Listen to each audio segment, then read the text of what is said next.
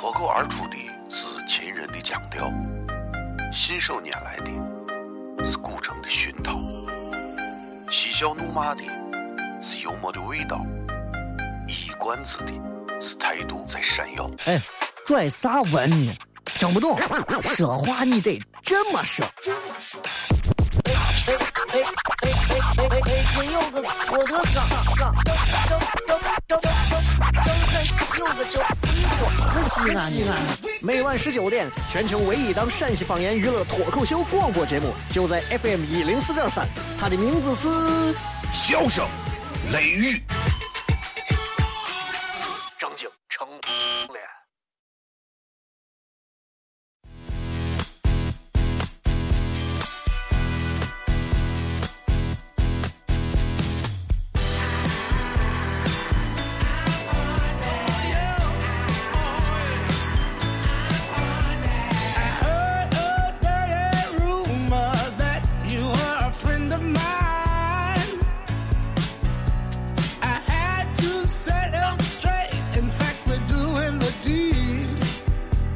各位好，这里是 FM 一零四点三西安交通旅游广播，在每个周一到周五的晚上的十九点到二十点，小雷为各位带来这一个小时的节目《笑声雷雨》。各位好，我是小雷。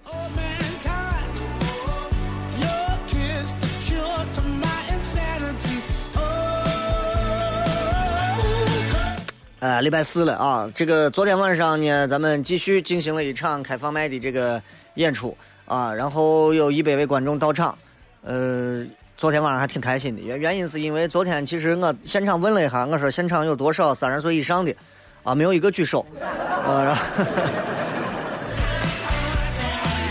我突然觉得好像现在真的是一个越发年轻的社会了，街上你看帅小伙越来越多啊，我们现在动不动一说小鲜肉，一问多大的哥，我九五年，滚出去。就现在年轻的，人家男娃一个一个的长得啊嫩的，对吧？啥样的都有，一个个的个子高的、身材好的、打球打的棒的、跳舞跳的撩的都有。所以现在你说这男人的竞争压力越来越大，因为啥？男人现在长得啊，论肌肉，人家有的有肌肉，啊有的有身高，有的有长相，你没办法有才华，对吧？女娃就更不用说了，女娃就是我韭菜一茬一茬的，就就就就。就简直都，我觉得就是现在这漂亮女娃简直多的都不要脸了，都，你知道吧？所以昨天你看来了很多很有意思的观众，然后虽然最后只上来了几位啊，我叫了几位上来，但是但是还能看得出来，其实年轻的朋友对于脱口秀表演还得接触，包括他们的这个喜欢，我觉得还是 还是接受度是相当高的，也是挺喜欢的啊。非常感谢昨天有很多的这个呃观众到现场。啊，也很感谢当中有这么几位女娃啊，在现场向我表达出了浓浓的爱意，特别开心，真的，因为其实每天上节目、每天录节目、每天做很多的工作，其实不如跟大家能够在这样一个场合里面见面。脱口秀是一种现场的经济，是一种体验的文化。你没有到现场，跟在广播里头听到的是截然不同的。啊，广播里小雷真搞笑，不是的。现场更好玩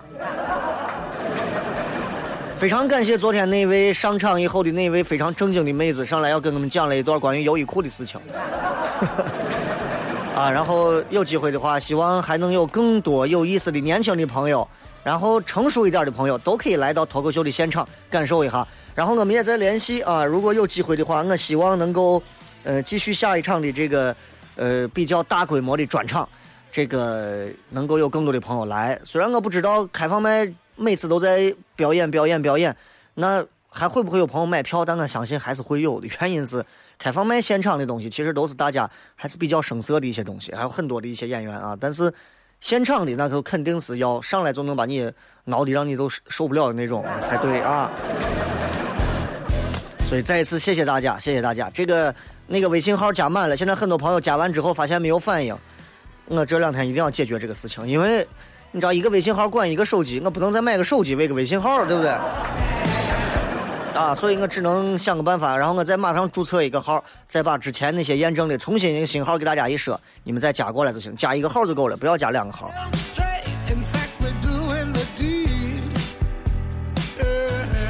今天是礼拜四。所以今天咱们从半点之后就回来开始互动，各位从现在开始就可以发来一些有意思的留言了啊！先说一下我昨天晚上都干啥去了。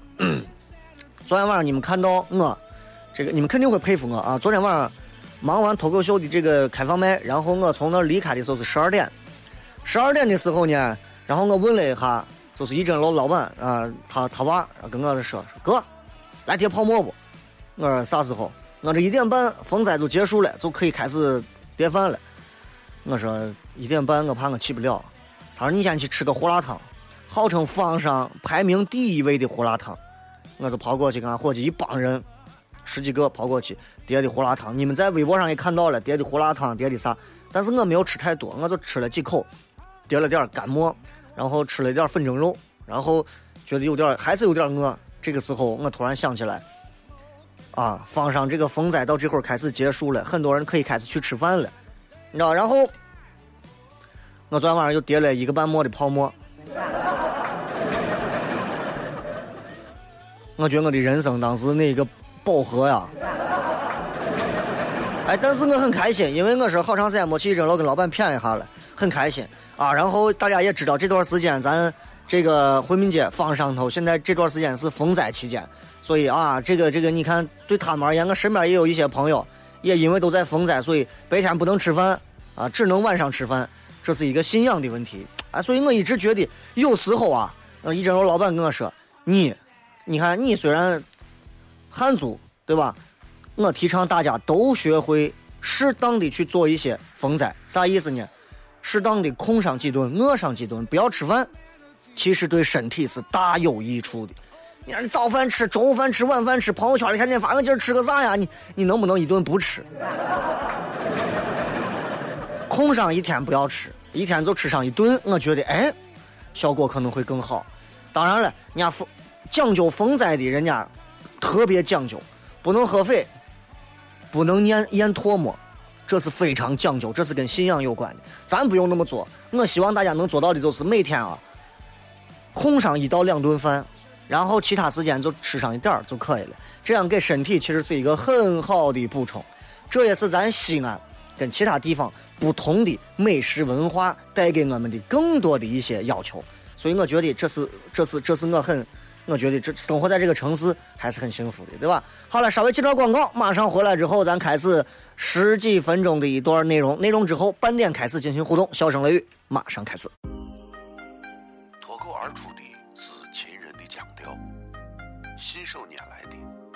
是古城的熏陶，嬉笑怒骂的是幽默的味道，一冠子的是态度在闪耀。哎，拽啥文呢？听不懂，说话你得这么说。哎哎哎哎哎哎！北京有个郭德纲，张张张张张张有个叫李波，西安西安。每晚十九点，全球唯一档陕西方言娱乐脱口秀广播节目，就在 FM 一零四点三。它的名字是《笑声雷雨》。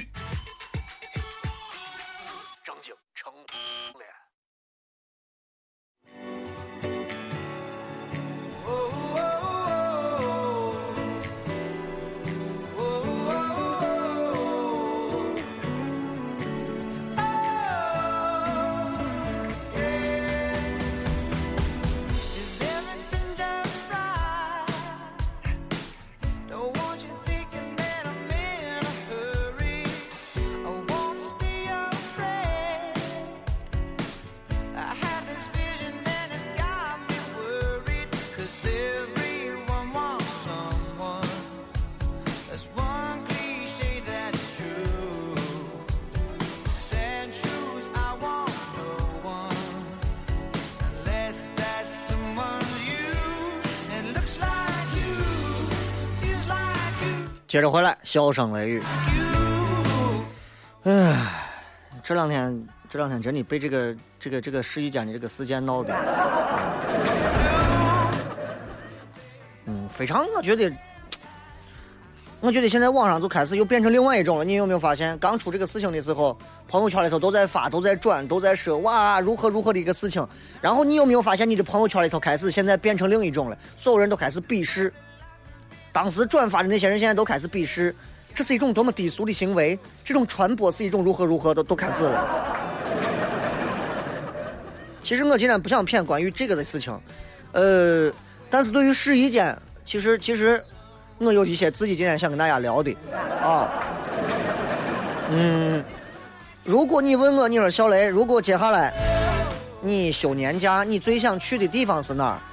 我可能会告诉你，亚洲国家，我可能还是会选择日本，或者是土耳其之类的，因为土耳其横跨欧亚大陆嘛，啊，呃，可能是这两个地方，稍微都有一些文化的东西嘛，对吧？这韩国问问我为啥不去？因为第一，我不需要整容，对不对？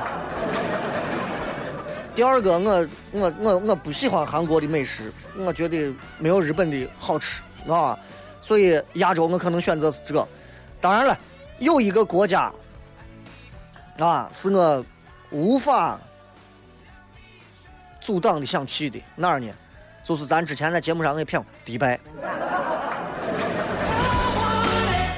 这一群白袍子的这群大咖呀，哎，大款啊，真的。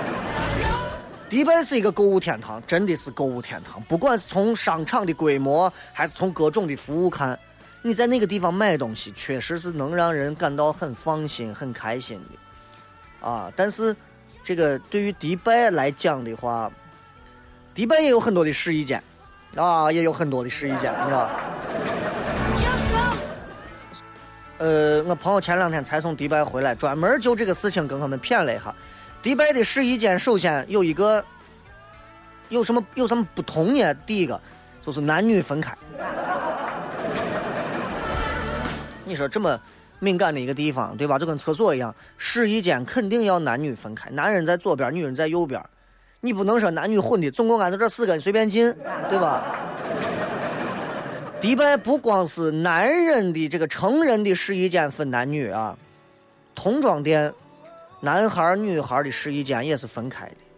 你不要说是进去不对的试衣间，你就是靠近，人们都都会觉得不好意思啊。第二个。他们的这个试衣间专人管理，大多数的试衣间是有人管的，不像咱这试衣间没人管，你出来换个裤子，回去以后啥都没有了，对吧？不会说是一群人守到门口的试衣间，你想你你等了半天，你守到那个门里的人老不出来，你会不会很着急？你也不好意思，因为这个事情发生之后，你也不好意思敲门掀人家门帘问一下，对吧？那。你怎么样能知道这个门里面那个要试多少衣服呢？所以你在这里，如如果你看迪拜这人家试衣间如果很挤，需要排队去的话，那大家一定是在试衣间外头等，有人出来，房间空了，另外的客人才进去，这是约定俗成的。厕所也是这样，你不像咱这儿，是吧？而且人家专门管试衣间的人，他会数清你手上你要试的衣服的数量，啊。这是有要求的，一次不可以超过五件到七件的衣服。还有人家规定，内衣不能带进去试穿。当然，除了专门专卖内衣店的地方啊，你手里拿个三件衣服，你要带一个带着三的数字牌进去。你不能说一个女的带了十二件内衣进去试，试完之后出来一件都不见了，发现身材明显傲人了很多，那就不对了嘛。所以。这个管理员还有一个工作，就是如果你有尺寸上的问题，他可以及时帮你拿来你要的。啊，因为这儿的人不像咱国内那么多，大家试的时候也大多会拿上一个尺寸。更多的情况是几个朋友一块去逛街，所以你能麻烦到人家管理员的次数不多，所以这一项服务才能在这个地方顺利流行的使用。第三个啊，第三一点很有意思的是啥呢？就是在迪拜这儿试完衣服。你试完了，啊，喜欢的拿出去付钱，对吧？那不喜欢的衣服呢，在咱这儿也得拿出去。人家我是不用的，你就你不要拿出去，你就放到试衣间里头，管理员会收拾完之后重新给你摆放，这样你能非常快速的管理好这些衣服。那如果你试了很多衣服之后不喜欢，然后还要按照原样一件一件的放回去。那也不太可能要求每个人就都做到嘛，对不对？啊，第四个，迪拜的很多的试衣间是非常的高大上的，非常的有那个格调的。你像他某一些卖衣裤的，这种光是拿一个布帘遮的试衣间，他那儿也有，但是拿一个布帘试衣间在迪拜的啊，那是真的是最 low 最 low 的。基本上，试衣间都是有可以反锁的门，这是关键啊。然后，试衣间的内部空间也是够好几个人在里头走动的，啊，不要脑补太多画面，这人家是男女分开的啊。至少，它能保证你一个儿童推车能推进去。为啥？有时候单独人带个娃，你要试衣服咋办？对吧？另外，他试衣间的装修，他给我发的相片让我看的，高档。灯光、镜子，这是最基本的、最基本的啊。然后印象深刻的，比方说那个 V.S. Victoria's Secret，维多利亚的秘密，那个试衣间，伙计说你你你都没有钱，那个试衣间啊，我就是公主的花园嘛。绒面的墙壁，小沙发漂亮成啥了？粉色的主色调，试衣服是享受。当然了啊。不管是多宽敞的女性试衣间，哪怕是一百平米，男人很难靠近。你不要说想进去待一会儿，变态啊！你这进不去，对不对？服务好，这是国内跟国外在换衣服方面是截然不同的。你在一些比较贵的品牌店里头，试衣服的人相对可能会少一点，那你可能还在挑，那服务员就把已经就比如说，你把衣服先给他。你空手到试衣间里，他会跟你说你的衣服在哪一间里头等着你。哎，你比如说，哎，我看见这个牛仔裤不错，哎，服务员给这个我要试一下。哎，服务员这个背心我试一下，服务员这个袜子我试一下。哎，服务员等会告诉你，来，七百四十四号试衣间。哎，那这就这就典型不一样嘛，对不对？自己去试，有不合适的，一开门，服务员冲过来，你要啥服务？有的试衣间还有服务铃，一摁就来你门口敲门，有啥事情？那基本上人家的服务员是不会进你的试衣间的，除非你说，哎呀，牛仔裤卡住了，对吧？那是另一回事。当然，你像维多利亚的秘密，人家这种比较专业性强的内衣店，内衣店啊，男同志可能听不懂，内衣店，就如果你有需要。你可以试完之后，你让服务员看，你看，哎，我穿的这件内衣哪儿不对劲儿？他会从非常专业的角度告诉你，你这个内衣合不合适你的尺寸。然后你就算是这个样子，在这个像维密这种只有胸围是可以试的，但是像性感睡衣呀、内裤这不能试啊。这也是规定给下一个客人带来更安全、更卫生的保护。所以我就问俺伙计，我说，哎。你跟你媳妇，你们跑媳妇，你买没有买我维多利亚的秘密嘛？他说我跟你讲，很多人找我代购呢，但是我没有代，为啥？人家我服务太好了。代购的话，很多东西你享受不到，而且内衣这个东西讲讲究很多，不是每个人都了解自己的 size，是吧？所以总结这么几点，其实我想说的是，不管是从任何一点，真的都把某一些这个试衣间。国内的某些试衣间，真的，我觉得弄的是五体投地。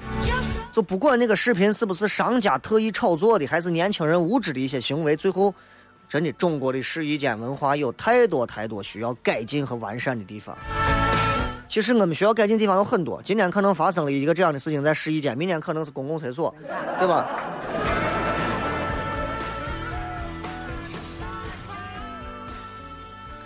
所以。其实骗完这些，大家也都应该能够了解到了啊。这个，这个，这个，这个，这个，其实国内国外还是有差距的啊，还是有的啊。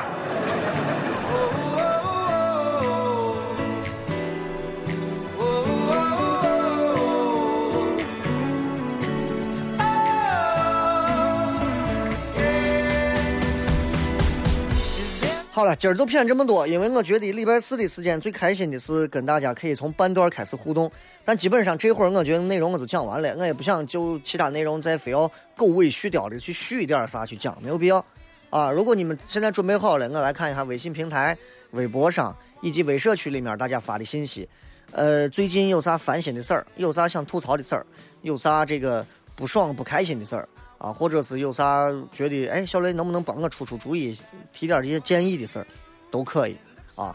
虽然你说我这个人对吧，年龄尚浅，对吧，九零后啊，但是我觉得每天晚上大家能够在开车啊，或者是下班的路上、放学的路上，能够听到这个声音，其实也是证明大家都是一些在生活当中特别想要向往寻找快乐，才能让自己觉得去幸福的人。要知道，一个人永远都是忙着工作、忙着挣钱、忙着干这个干那个，而忽略了生活当中很多那些能够给自己带来快乐的和幸福的细节。其实这个人是非常非常的不完美的，这个人的人生是非常的可怜的。但是现在有一点就来了，就是目前的中国社会经济发展迅猛，人们的内心跟经济发展有一个非常大的反差，啊，内心没有跟上，我们的生活细节很多东西都没有跟上。你整天能看到一些扎着狼狗式的一些所谓的扎着各种各种品牌皮带的、开着各种好车的人们出现在那里，但是你发现这些人简直比土锤还土鳖，因为他们的言谈举止、行为语调都给人一种非常不配支配那些财富的那那种那种印象。但是这是为啥？这不能怪他们，这是时代带来的一种现象。所以其实大家如果闲着没事的时候，何不绕着城墙走一走？何不围着南湖跑一跑？何不躺到自己家的小院里仰头看着天上的繁星？啊？何不在路边看见地上这又又长出来几朵花花草草？哎，去感叹一番。生活有很多的细节，可以让我们明白，其实生活的内容无比的庞杂，而不是每天朝九晚五，而不是每天必须要打卡打卡。听咱们节目的有很多年纪大一点的，有年轻的，也有碎娃，都有。我想说的是，永远记住小雷那句话，啊，这也是我一直以来的一个座右铭，就是当你烦心、当你烦恼、当你觉得人生乏味的时候，不妨想一想，这么五个字：人走一辈子。当你想到你的人生就那么一辈子，就像那张 A4 纸上头的格子就那么点儿的时候，你觉得你每天这样子过，还有啥意思吗？多增加一点乐趣。哪怕看个电影，哪怕看本书，哪怕画个画，啊，哪怕广告。脱口而出的是秦人的腔调，信手拈来的是古城的熏陶，嬉笑怒骂的是幽默的味道，一冠子的是态度在闪耀。哎，拽啥文呢？听不懂，说话你得这么说。哎哎哎哎哎哎！北京有个郭德纲，张张张张张张在有个叫，西安西安。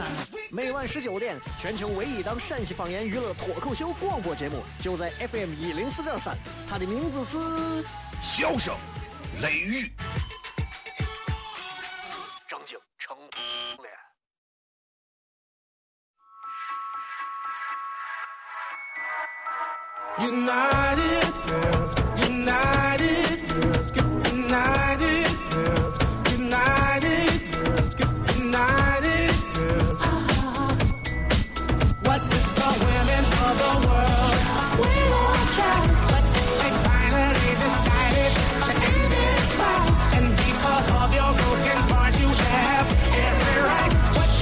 欢迎各位继续回来，这里是笑声雷雨，各位好，我是小雷。接下来时间我们来看一下各位发来的各条有趣的留言啊。这个来看一下，在微社区里面，暖暖的说：“雷哥，我化妆，我皮肤化妆品过敏，我是一个男娃，我都不自信了，我会不会太矫情了？”呃，呃，我作为电视台里面的一个主持人啊，虽然我也做电台、电视台，然后，但是我不化妆。或者说化的是非常淡的妆，啊，除非是非常重要的一个，但是日常的话，我基本上就是可能补两笔眉毛呀，或者是咋，然后大多数情况下我不会给脸上打腻子，然后又弄粉又弄啥的，然后我实在是我我我无法接受我拿一个那个卸妆湿巾在脸上擦，对着镜子擦的时候的我，我无法忍受，所以所以你不用问我，你不用问我，我对化妆我真的是不懂，我没有兴致啊，我这咋说呢？我我是直的不能再直的直男了，真的没办法。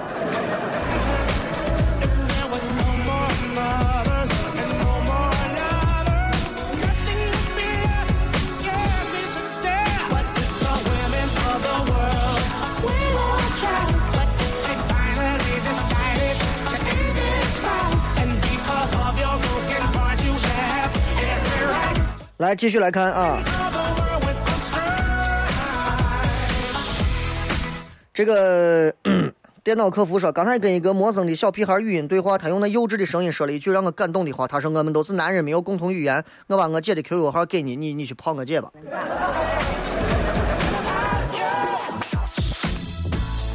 就现在这个，现在真的我觉得啊，呃，就现在的娃们智商绝对高于十年、二十年、三十年前的这些娃们。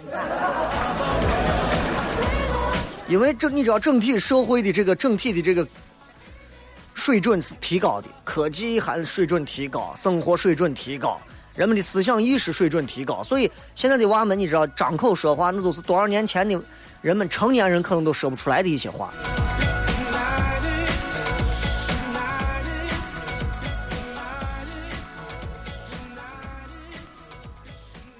这个是，呃，很多朋友都在微社区里头谝，让谝一下关于这个优衣库的事儿。这骗过了，昨天晚上开放麦现场骗过了。啊，昨天昨天晚上在开放麦的现场，很多朋友应该都听到骗过了不少，而且大家也知道，现场会有更多，就是是电台电视台说不成的，呃，现场能说。比方只有昨天的人才能知道，昨天在现场给大家说了一句关于揍你的一个事情。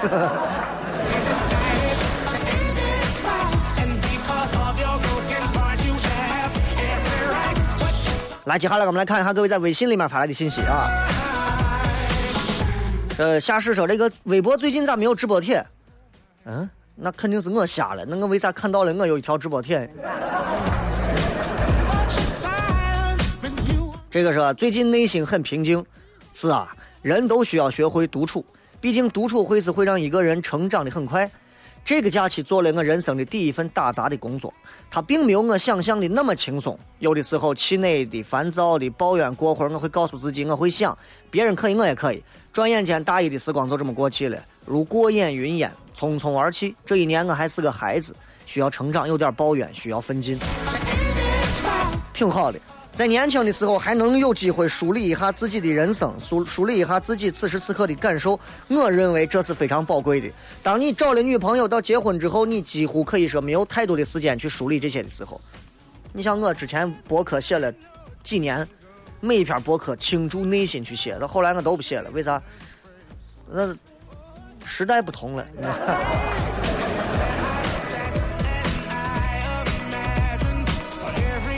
小嘴儿欠问说：“雷哥，你知道咋样做倭瓜盖饼好吃不？第一，我没有吃过倭瓜；第二，倭瓜盖饼到底是个啥？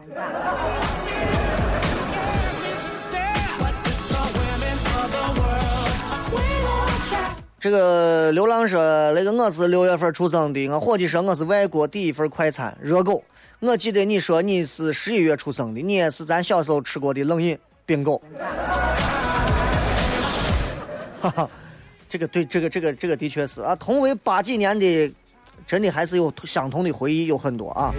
Little Bear 说。那个我我喜欢的一个女娃，她老是跟我讲她跟她前男友的事情，说她喜欢那个男的五年，但是人家男娃却不喜欢她，现在还跟别的女娃好了，我该怎么办？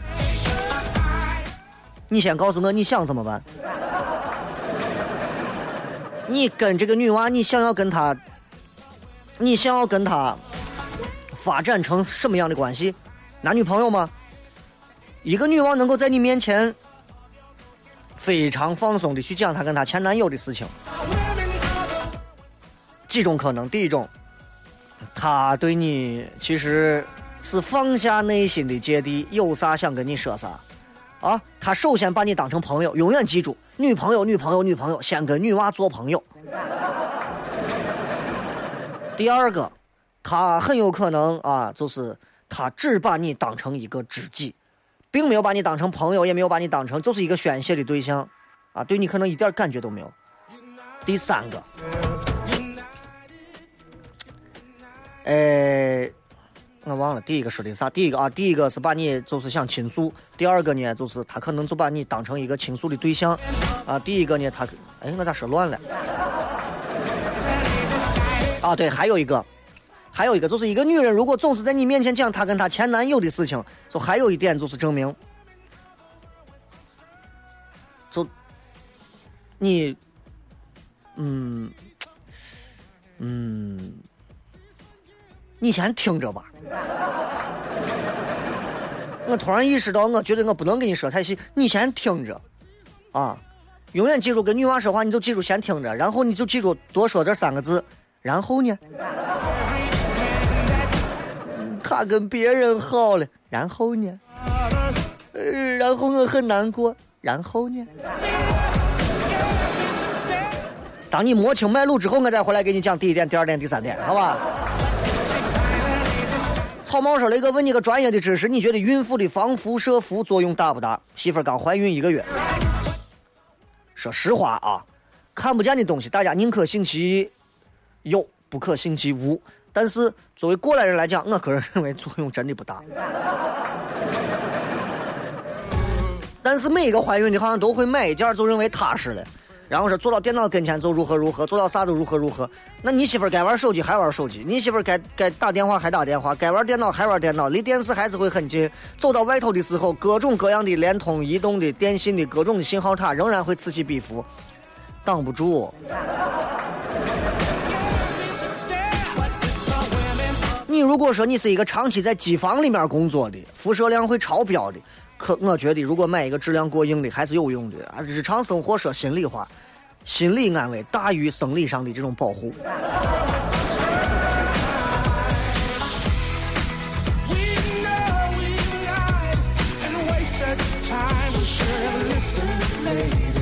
少年说：“哥，为啥我的朋友圈里头就没有一个刷关于那个试衣间的事情？难道他们都已经脱离了苏卡的队伍吗？还是他们在私底下？”看的比谁都美，还装的自己不知道一样。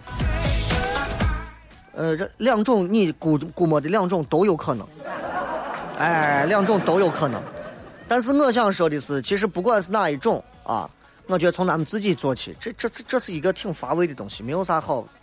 就是说说白了，你关起门你想咋说话无所谓，就不要在这这这些任何的网络平台上再去散布这些东西了。我觉得真的不是太好啊。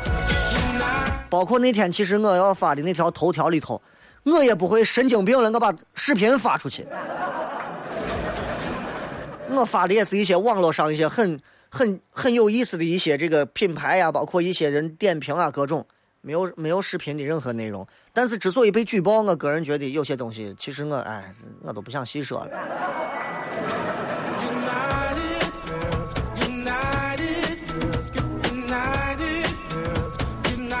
太阳花那个最近内心有一点纠结呀，姐妹二十五了还不知道自己想要啥，都催结婚呢。我我我很大吗？去看一下之前有一期节目，关于讲那些还没有结婚的女娃的事情，啊，可以去听一下那期节目。对于一个二十五岁的女娃还不知道自己想要啥，其实我觉得这很正常，因为一个人不要说二十五，你问三十五到现在上班的人有几个知道自己想要啥？大多数人除了我要钱，我要一个家，你不记得还要啥了，所以。这点先听完节目再说吧，休息一下，马上回来。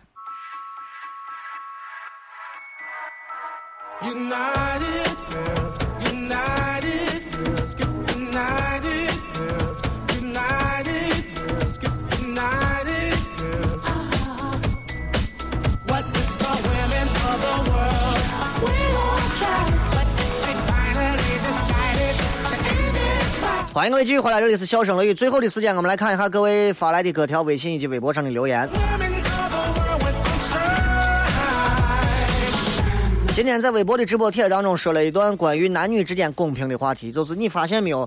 就是作为一个男人，如果你回来太晚，你要跟女朋友解释你干啥去了，咋会这么晚回家？呃，我昨天跟老王我们两个人喝了个酒，然后最近跟公司谈了个事，所以我回来晚了。如果女朋友回来太晚的话，你要跟女朋友解释干啥去了？你为啥没有接她？这都是公平。一点都不公平。海阔天空说：“雷哥最近想买一个车价位在十几万的车，求推荐。十一万到十九万都能买来各种车，求推荐。一百多辆不同的车，你让我咋推荐？你纯粹是捣乱你嘛！我想买一个一百万以内的车，你给我推荐一下。”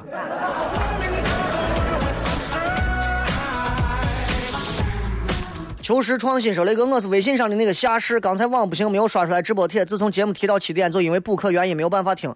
不过现在暑假可以听直播，虽然同样在补课，但是熟悉的声音，雷哥我会一直支持你的。你们那些我会一直支持你这样一个非常让我感受不到的，我没有办法那啥，呃，我给你个卡号。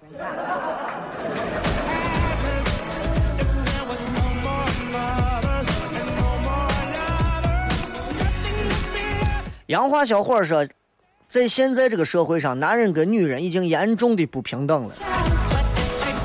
你要这么想啊，其实我所谓的男女不公平，其实我有时候其实是在抬高女性啊。但是因为你要知道，如果让男人跟女人在本质上的不公平的地方去做一个调整，比方说让女人出去打打拼去挣钱，男人在家里头相妻教子，男人生儿育女，对吧？那就完蛋了，那就完蛋了，真的就完蛋了。老公，你坚持一下。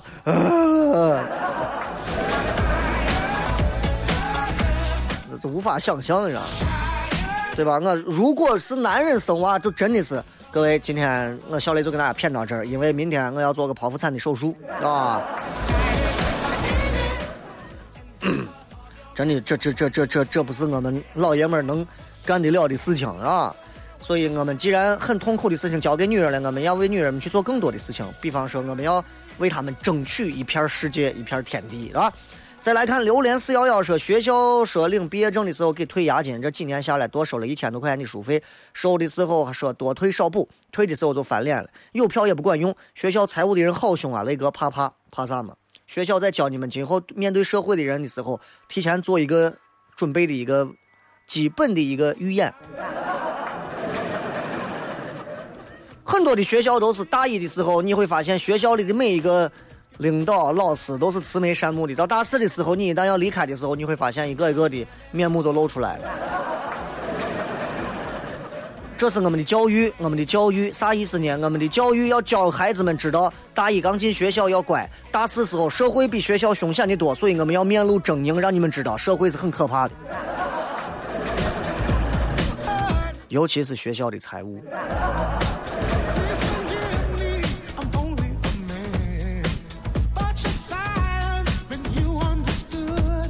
普罗旺斯说，幼儿男女试衣间是分开的，可是总是女生排队太多，所以不少的女生走向男士的试衣间。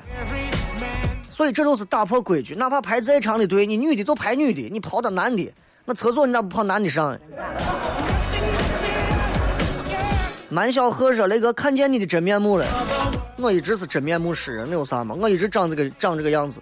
网络上的、电视上的、广播上的，任何时候我从来我不认为我是属于广播主持人里头的那种见光死，知道吧？因为你没有见过我，有本事你当个面说，小雷，我一看见你，我觉得还是听广播吧，我会非常谢谢你。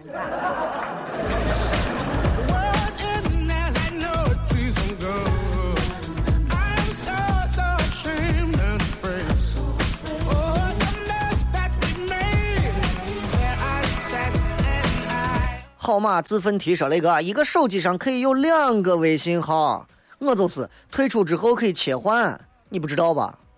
我知道，我知道，先木乱。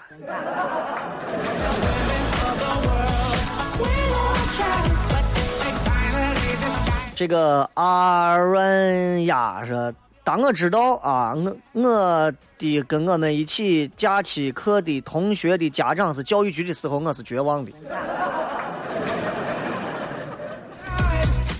我觉得这没有啥，这跟你们一块儿的学生，人家可能人家家里面可能是有哪个背景，有哪个啥，但是你们记住，你们都是来学习的，他家里面都是总统，啊，就是就是就是就是联合国主席。”那就没有用，那有啥用？该背一加一的时候，谁也帮不了他，对不对？董凡说：“雷哥，我能上传我在优衣库的视频不？你随便啊，你随便，因为我觉得这个这个这个东西替他们打广告打的已经太满了。至于你上传这一段视频的内容、途径、动机、目的到底是啥，我也不想问，我也不想知道。传啊，反正呃，普普通通的没人看啊，稍微过分一点的话，肯定有人就把你就逮了。”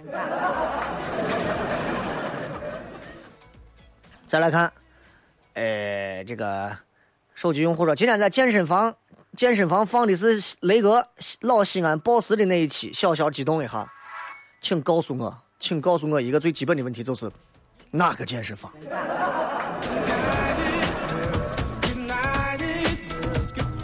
另外一位手机用户的这个啊，还是刚那个事，听了一个节目两年，这会儿搬着躺椅坐在俺俺家厂子前听节目，蚊子多成啥了？那个念一下我，让我开心一下。最近这两天，其实西安的天气相对又回到一个凉快的感觉里头啊，还是很舒服的，对吧？你会发现这样的一个凉快的天气里头，对于每一个人来说，其实还是那种心广神台的感觉，啊，是不一样的。这个这个这个这个，再看啊。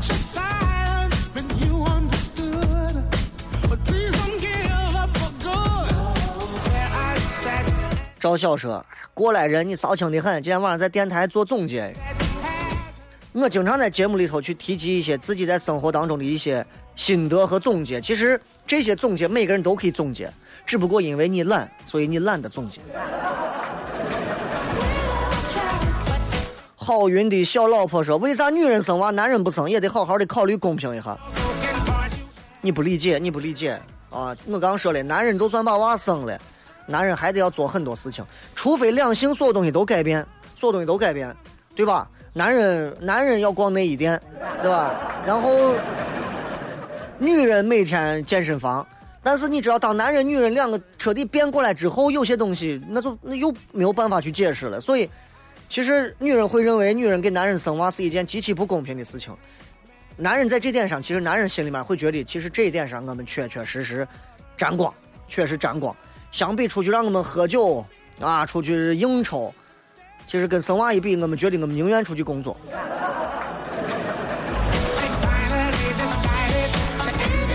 这个姓朱的这位叫朱恒新是吧？你说的是好男人跟不放心男人的女人，这两种人碰到一起，并且走到最后的不多吧？这不是不是不是。任何时候，一个女人如果如果关心你的话，她一定都会问你干啥起来干啥。女人不是说她不放心，不放心跟有疑心病是两种。我身边有那种有疑心病的，老公干啥去，老公今天跟谁在一块骗老公弄啥的都要调查的一清二楚，这是有疑心病的。但恰恰这种女人，往往她最怕老公干啥，她所臆想出来的东西，最后老公可能真的就干啥。了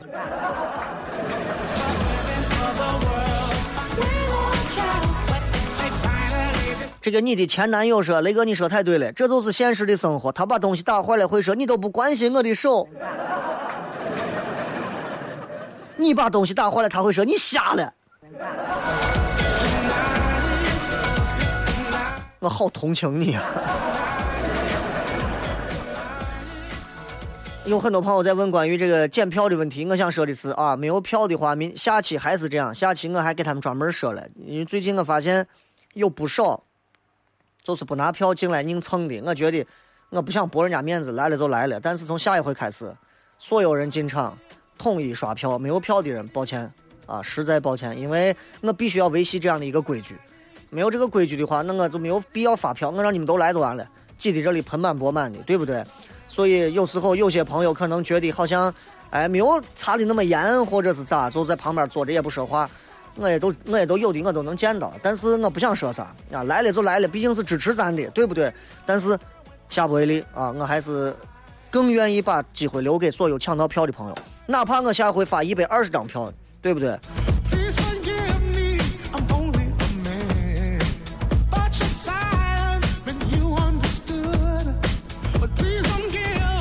马赛是你爸说，雷哥刚跟媳妇儿从乐华城玩完，好累也很不错，不过人很多。凌晨跟媳妇儿再去看《煎饼侠》的首映，雷哥要不要来一起？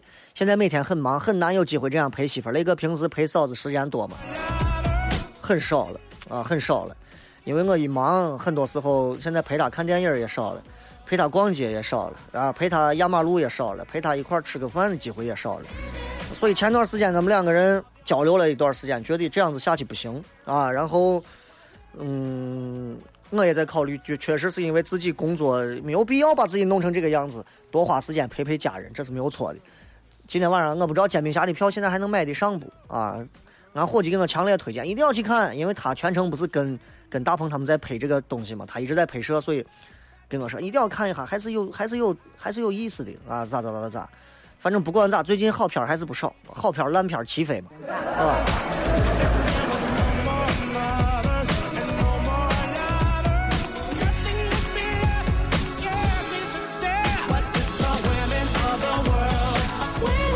再一次感谢各位的收听啊以及参与，咱们今天就骗这么多，然后明天晚上全程互动，咱们继续回来笑声雷雨。最后节节目节目结尾的时候送大家一首，噗，送大家一首歌。